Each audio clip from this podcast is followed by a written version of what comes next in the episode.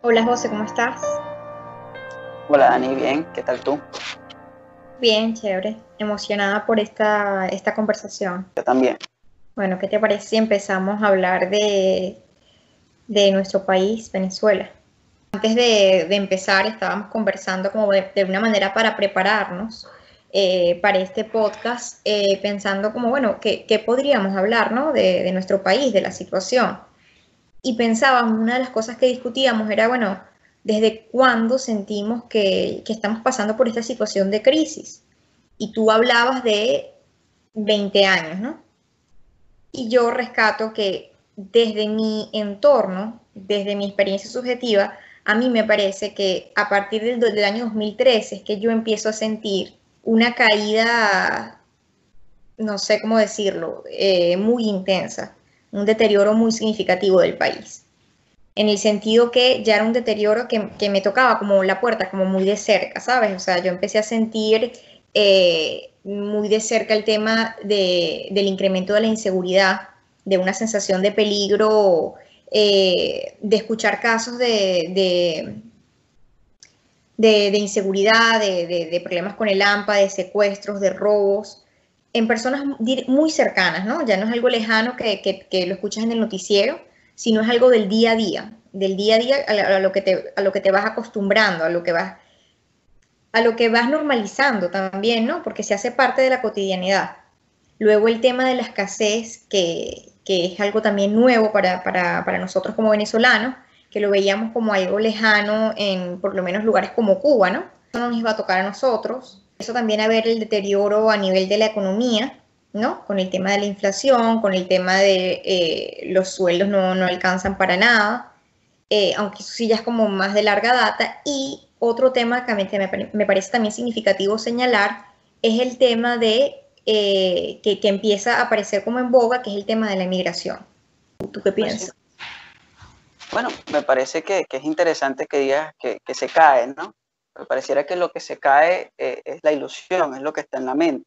Me, hacía recordar ese, eso que decimos en psicología del velo narcisista, cuando uno tiene una relación con algo y llega un punto que la realidad se impone y se te cae todo esto que era algo más eh, de una construcción mental, algo más de una relación que tú tenías desde ese país de la cabeza, ¿no? Ese país de, que era un país quizás de, de la imagen que uno va construyendo desde niño y que hasta cierto punto uno se va protegiendo, pero que llega un punto, llega un momento en el que eso ya no, ya no lo puedes obviar, ¿no? O sea, ya, ya, como tú dices, te toca la puerta del vecino, a un familiar, te toca a ti, y, ya ahí te vas dando cuenta que, oye, esto no es algo que pasa a un grupito, esto es algo que es sistemático, es constante. Eh, y claro, tú, tú haces un recorrido por, por casi que las aristas que conforman el país y ves un deterioro. E, e, en, infraestructura lo está, en la legitimidad en las instituciones también lo está. ¿no? O sea, uno no cree en, los servidores públicos. ¿eh? Policía, eh, por decir alguno, eh, uno no tiene como esa, esa creencia, ese vínculo de que es un organismo que está allí para hacer, llevar a cabo su deber. la salud, eh, hay chagas en Caracas, hay casos de chagas en Caracas, y las, las enfermedades preexistentes no, no, no, pueden ser abordadas porque no hay eh, lo, básico para trabajarse. En lo económico, tú también lo mencionas, bueno, es un hito en América Latina incluso la situación económica que estamos viviendo nosotros. Los niveles de pobreza también son altísimos. Entonces, sí, es como uno, uno se pone a ver cada arista y es bastante triste, ¿no? Eh, porque es darte cuenta que parecer no hay algo donde uno se pueda agarrar y decir, mira, aquí, aquí no ha llegado el deterioro, el deterioro ha llegado en todos los, los, elementos, ha llegado en el ciudadano también, ha llegado en, en, el ciudadano. Que creo que también es el deterioro que, que yo considero que va a ser más difícil como de recuperar, ¿no? Porque la infraestructura, la economía, eh, bueno, o sea, se, crea un plan, eh, se, se, reúne a los profesionales relacionados con el área y, se reconstruye esas cosas, ¿no? hablamos de lo externo, pero a mí lo que me preocupa como venezolana, pensar cuánto tiempo tomará reparar la, o modificar esta mentalidad de eh, todos aquellos venezolanos que se criaron eh, bajo una cultura o bajo una creencia de como, como que nos merecemos cosas, nos merecemos que nos den y que no se valore el trabajo, que no se valore la educación, que es como sale adelante un país, sino que siempre se espera, eh, bueno, de algunas, de algunas personas, ¿no? Pero que, es esperar que, que me den, que lo que me corresponde simplemente por ser sin, por lo que soy, no, por, no porque yo hago, yo, no porque yo me esfuerzo para obtener algo, sino porque no, a mí me corresponde. Entonces está, está la bolsa CLAP, que es como un ejemplo de eso, ¿no? Eh, y yo no quiero vivir en un país en el que a mí me regalen cosas y que yo me emocione porque me den un bono. Yo quiero vivir en un país donde mi esfuerzo tenga valor y donde lo que se valore sea lo que yo hago y no solamente que yo soy familiar o que de, una persona que tiene una, posición de poder o eh, yo tengo una palanca, sino que se me recompense por mis esfuerzos y por mis logros. Claro que sí. de hecho, eso, eso, te lo preguntas no solo por venezolana, sino yo creo que hay mucho de la carrera, ¿no? De la psicología. No es casualidad que te centres en la mente del ciudadano, en el efecto que tiene la regalía, ¿no? en el efecto que tiene el esperar que me den algo y yo no tener que hacer mayor esfuerzo, pero el, el, que recibe un bono sí paga, lo paga con la lealtad y lo tiene que pagar también con una lealtad ciega, lo tiene que pagar con, eh, con una sensación de eterna deuda, con una sensación de eterna deuda con este padre sádico que, que es el gobierno, ¿no? Entonces, eh, te controla, sin duda te controla.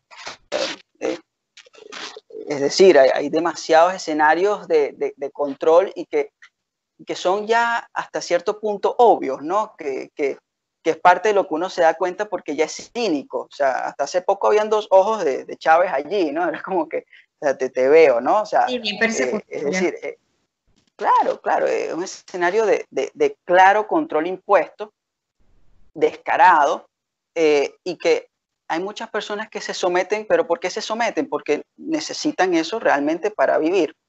Eh, hay muchas personas que se han vuelto dependientes de esa bolsa, eh, dependientes de, la caja, dependientes del el bono, ¿ok? Porque sí, hay personas que después decir trabaja. Bueno, hay, aquí hay venezolanos que trabajan y tienen dos o tres trabajos, pero no le alcanza. Tiene, tiene varios trabajos, pero no alcanza. Por eso es que la, salida, eh, la salida de esta situación, a mi parecer, no es una, opinión personal, no puede darse si no hay una salida política. ¿no? Eh, si, no hay un cambio de gobierno, eh, hablar de una estabilidad en los venezolanos, a mí me parece que es atrevido y que no es realista. No, sé qué piensas tú. Sí, pero porque ok, un cambio de gobierno puede ocurrir, no sabemos cuándo, ¿no? Pero ese cambio de gobierno, ok, puede facilitar o agilizar ciertos cambios, como yo te decía, el tema de la economía, el tema de la infraestructura, etcétera, etcétera. Pero el cambio que a mí me preocupa y que considero que va a tomar más tiempo es el cambio en la mente del venezolano. Generar un cambio a nivel, a nivel de comportamiento, a nivel de creencias, a nivel de modo de relación. O sea, estamos en un país, hay que admitirlo, bueno, ahorita no estoy en Venezuela, ¿no? Pero quizás mentalmente me refiero, está en una situación donde muchas cosas que ya se, se han como internalizado, ¿ok? Y que se han vuelto parte de su cotidianidad, en la que como las instituciones no funcionan, no estamos acostumbrados, bueno, no me quiero incluir porque yo no me identifico con esa manera, pero a veces el entorno te arrastra, te arrastra ¿no? Pero es como que no, no podemos hacer eh, diligencias del día a día normal porque no funcionan las instituciones. Ponemos un ejemplo, sacarse la cédula, sacarse la licencia para conducir, sacarse un pasaporte, todo parece como una gran hazaña, ¿no? Y no se puede hacer por la vía regular, sino que siempre hay un gestor, siempre hay un amigo de un amigo de un primo, siempre hay una palanca a la que uno tiene que recurrir, ¿ok? Y el que, el que se salta la norma es el vivo, es el inteligente. eh, estamos en un país donde en las, en las universidades se compran cupos, en donde se, se, contrata gente a los trabajos no por, eh, su, no por su nivel de instrucción, no por su experiencia, sino por eh, la palanca que se tenga o con quien o a quien conoce que está trabajando para esa misma empresa, por ejemplo. Entonces, cambiar ese, tipo de mentalidad va a ser difícil. Un país donde, se valora o se, idealiza el malandro, mucho que desear. O sea, ¿cuánto tiempo nos va a tomar cambiar esa mentalidad? Bueno, me, hace recordar eh, incluso una noticia que rodó mucho tiempo, que era un grupo de venezolanos que habían ido a emigrar a Colombia y estaban en Colombia pidiendo un bono al presidente, que no se iban a ir si no le daban un bono con, comida y con, ¿no? Claro hablas del malandro, justamente la noticia actual de Petare, como muchos han tenido una alianza con, con, el, con no, sé cómo se llama, pero con uno de los, de los delincuentes. Sí, ¿cuándo, cómo, ¿cómo va a cambiar eso? Mira, complejo, ¿no? Pero no sé si ese sea la mayoría del venezolano, no, no lo sé, me deja duda. Yo veo que hay un gran grupo que quiere un cambio eh, y que hay un gran grupo que reconoce que esto de posicionarse desde esto de yo recibir el bono y ya, no es lo que desea. Hay un grupo que desea trabajar, conseguir su ingreso y a partir de eso hacer sus cosas. El vivo, eh, el que tiene una forma de relacionarse parasitaria, lo existe independientemente de Venezuela. Hay una, una película que ganó el Oscar ¿no? Hablando de un, manejo parasitario de Corea del Sur. Eh, eh, eh, el, ser humano que se maneja bajo ese esquema parasitario lo hay en todos lados, ¿no? Claro, sí. No podemos decir pero... algo idiosincrático del venezolano. Claro, no, no, y yo coincido contigo. No considero como que, bueno, entonces parte de nuestra identidad como venezolanos son todas esas cosas negativas que yo estoy, que, que, que recién hablé. No, pero la diferencia, José, es que en estos otros países en los que sí están estos ciudadanos, eh, hay consecuencias, no hay impunidad. Se penaliza esa conducta y eso es lo que necesitamos en Venezuela. O sea, necesitamos estructura, necesitamos límite, no necesitamos una dictadura, porque la gente se va a ese extremo, ¿no? No, aquí lo que necesitamos es un militar. No, no va a pasar de un extremo a otro, porque se, se tocan. O sea, nosotros necesitamos un Estado en el que nos aporte una estructura, unos límites, unas normas, pero que uno pueda confiar en las instituciones, en las personas que elaboran esas instituciones. Siento que ibas a decir algo, te interrumpí. No, yo, te estaba casi que interrumpiendo varias veces. Me parecía eh, bien gracioso lo que decía porque me recuerda a mucha gente que lo ha dicho de necesitamos un militar. Y, bueno, hay que recordar que era Chávez, ¿no? Pareciera que por ahí viene lo, esto, este carácter repetitivo, ¿no? De, de, lo pulsional tanático, de lo dañino, ¿no? Como que, que busca repetir allí. Hay que parar esas ideas, no, no, no necesitamos un militar ni el otro extremo. Por eso es que yo planteé al principio que eh, la salida eh, eh, un gran paso para nuestra salud mental tiene que ser la salida política, porque en tanto esté este sistema, lo que va a hacer es día a día ir empeorando al, venezolano. De hecho, estos manejos del venezolano parasitario, ¿no? Uno lo puede entender como mecanismo de defensa ante una situación en donde está sálvese quien pueda, ¿no? Entonces, hay mecanismos de defensa psicopáticos, perversos, que está el sujeto que te vende la gasolina a, 5 dólares el litro, ¿no? Claro. Eh, eh, eh, también está otro mecanismo de defensa ante una situación como esta, que vemos el melancólico. ¿No? es, el melancólico el que llora todo el día, el que no se despegue, que sufre por la dinámica. Que eso se ve en todos los escenarios, o sea, hasta con el COVID-19. Hay gente que te contabiliza cuántos mueren y sufren cada muerte. ¿no? otro mecanismo de defensa evitativo, y eso lo vemos también, está el que no quiere saber nada de la situación, el que se encierra en su casa a ver series, el que, el que está como que no... que no ve ningún tipo de noticia, que no quiere saber lo que está pasando a su alrededor y se quiere crear como una burbuja, ¿no? Que se quiere crear como una burbuja, pero que tiene el hecho tan presente que necesita constantemente estarlo sacando de su, de, su vida, que eso es lo que lo diferencia de, del que niega, que casi como un psicótico, ¿no? Del que dice, pero ¿qué está pasando? Y, te pasa por al lado una gran cola y dice, aquí no hay crisis de gasolina, ¿no? O sea, que... Claro, que, empieza como tergiversar la realidad. Pero también está el altruista. Y, eso no lo ve, ¿no? E, e, está el caso de aquel venezolano que te dice, mira, no, no, tienes, no tienes esto, yo tengo dos, toma uno. Y eso se ha visto mucho. Sí. Eso se ha visto bastante y se veía en, contexto incluso en lo de Guarimba. ¿Cuánta gente no se expuso en abrir su residencia para, proteger a algunos?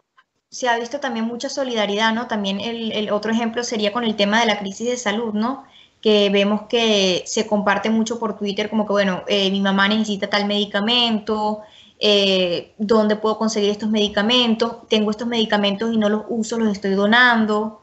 Entonces, sí, o sea, hay cosas buenas para rescatar, ¿no? Pero también cuando tú hablabas de este tema de, la dificultad para mejorar sin un cambio de gobierno, yo creo que también es importante, más allá del cambio de gobierno, que sí es verdad, coincido contigo, es eh, el tema de hacernos también responsables cada uno, ¿no? O sea, porque también he visto mucha gente que es como, bueno, ok, eh, sí, o sea, este país no sirve, mira, mira los malandros, pero no está dispuesto también a hacer cambios eh, en, su, en su entorno, en, la forma en que actúa, en la manera en que trabaja, porque también empieza por uno. Y sí, es cierto, o sea, sálvese quien pueda, ¿no? Eh, y ese sálvese quien pueda nos lleva a hacer cosas que nunca pensábamos que, que, que íbamos a hacer, que nos parecían de migrante. O sea, ¿quién se iba a imaginar, por ejemplo, que íbamos a aceptar una bolsa clave? ¿Quién se iba a imaginar, por ejemplo, que íbamos a hacer cola para, entrar a un supermercado y que nos íbamos a emocionar, por ejemplo, cuando regresara el agua o cuando regresara la luz? No nos lo imaginábamos, pero nos tuvimos que meter en ese mundo.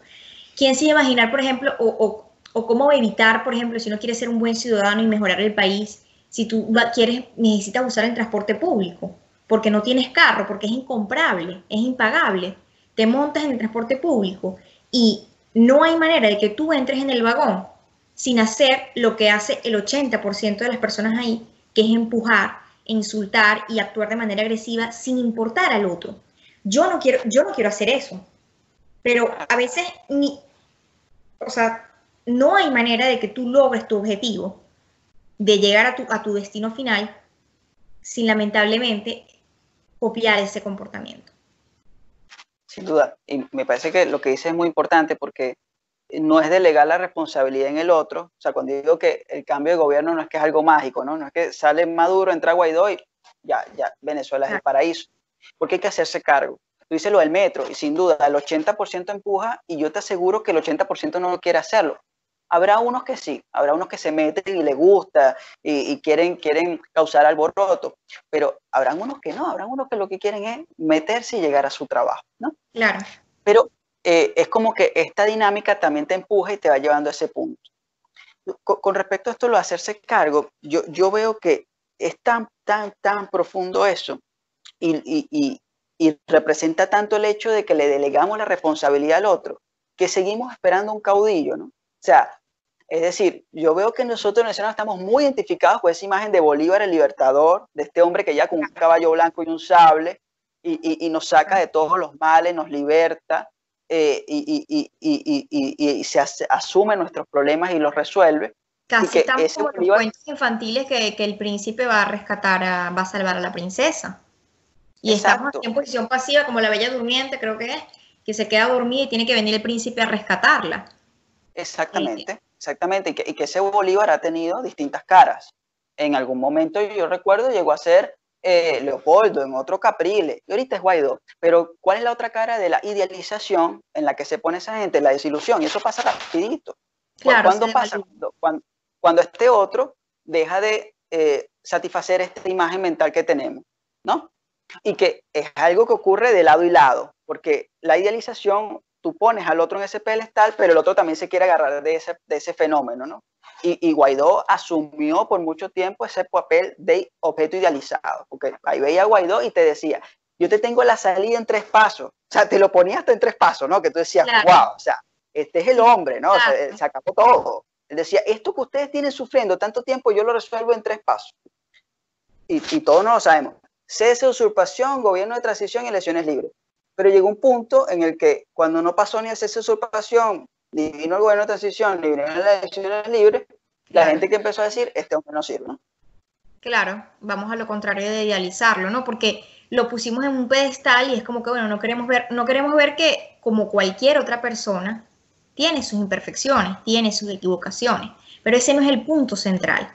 El punto central es, o sea, porque esa necesidad de idealizar a otra persona, poner todo el poder en una sola persona y que sea él quien nos rescate.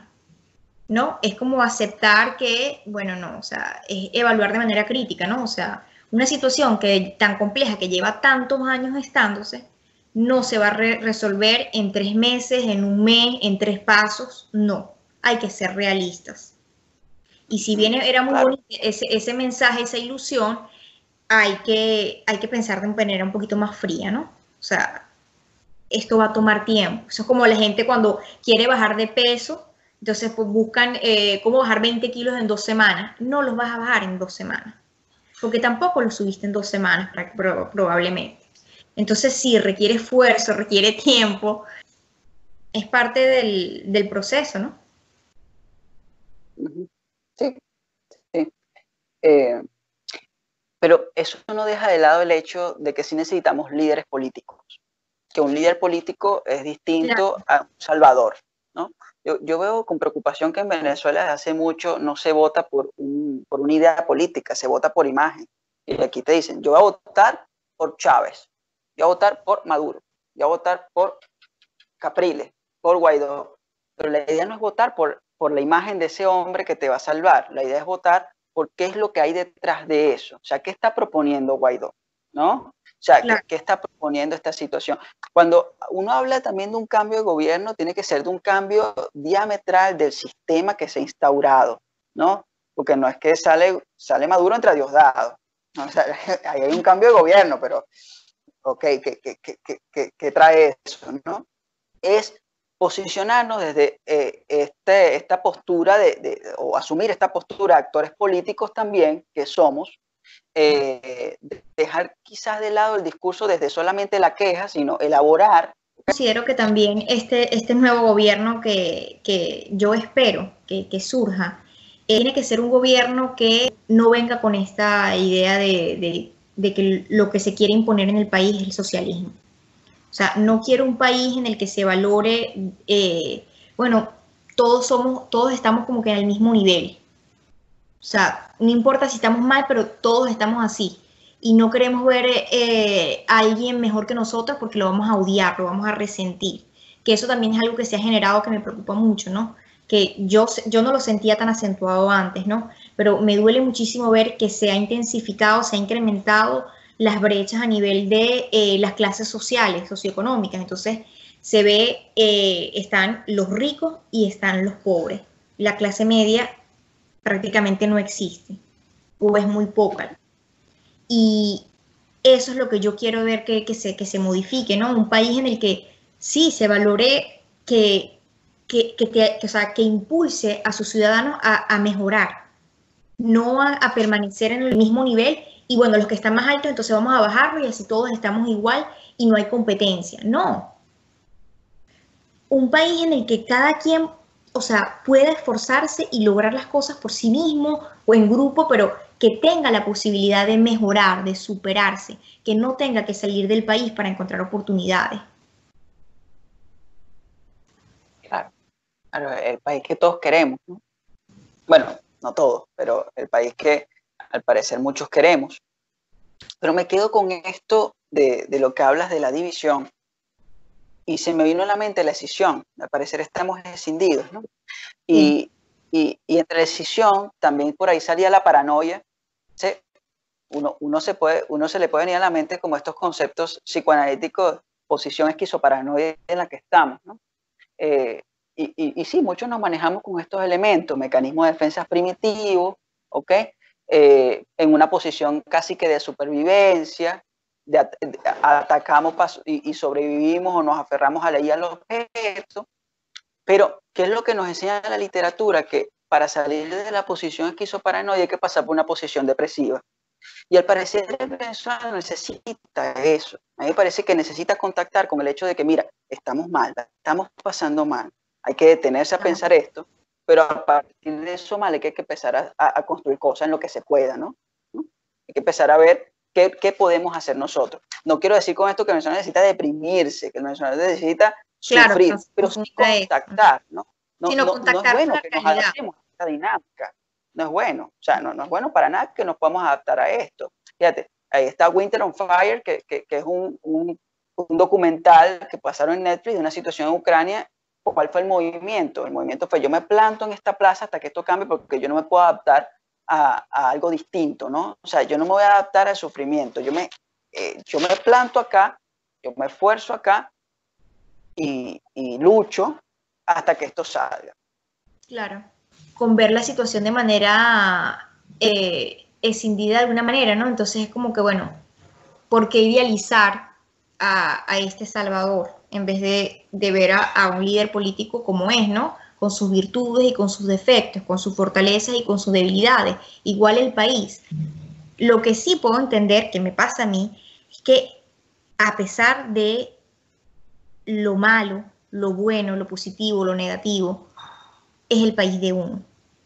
Y creo que ahí, creo que por ahí viene el, tema de esa necesidad de defender que, es el mejor país, ¿no? Que es como uno hace como con su mamá. O sea, la mejor mamá del mundo es la mía, la mejor comida es la de mi mamá. Eso no es así. Pero uno lo quiere porque es de uno, porque a uno le pertenece. Claro.